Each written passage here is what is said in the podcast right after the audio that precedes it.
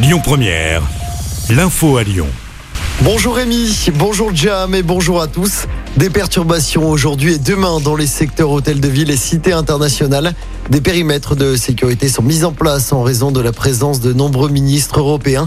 C'est à l'occasion d'une conférence interministérielle. Le quai Achille Lignon est notamment fermé à la circulation. Des perturbations sont également prévues dans les TCL. On vous a mis le détail des perturbations sur notre site internet ainsi que sur notre application Lyon Première. Dans l'actualité également, ce dramatique accident du travail hier après-midi à Cublise. Un homme de 31 ans a été grièvement électrocuté alors qu'il était en intervention dans un local électrique. Il aurait reçu une décharge de 20 000 volts et aurait été brûlé sur 80% du corps. Il a été héliporté à l'hôpital à Lyon. Le pronostic vital de la victime était engagé. La police municipale de Lyon veut se mettre en grève générale à partir du 1er mars. Elle dénonce des effets d'annonce de la part de Grégory Doucet qui ne sont pas suivis par des actes.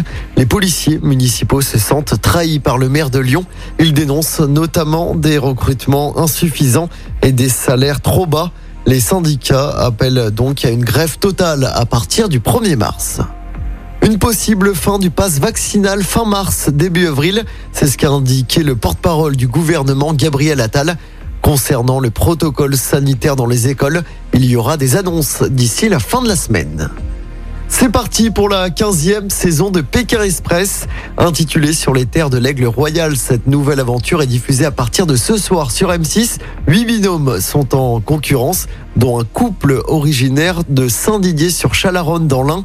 Fanny et Jérémy devront traverser l'Asie centrale sans se faire éliminer pour espérer donc se qualifier pour la grande finale. Une grande finale prévue à Dubaï. Pékin Express, ça débute ce soir à 21h10 sur M6. En football, le prochain adversaire de l'OL est en grande forme. L'OGC Nice a largement battu Marseille hier soir en quart de finale de la Coupe de France. Victoire 4-1. Nice qui jouera donc contre l'OL samedi soir au Groupama Stadium en championnat. Il n'y aura pas de jauge hein, pour ce match. 45 000 supporters sont attendus.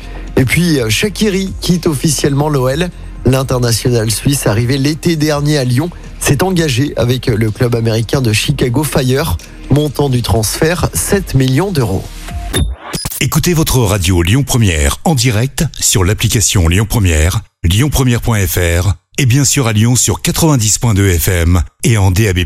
Lyon Première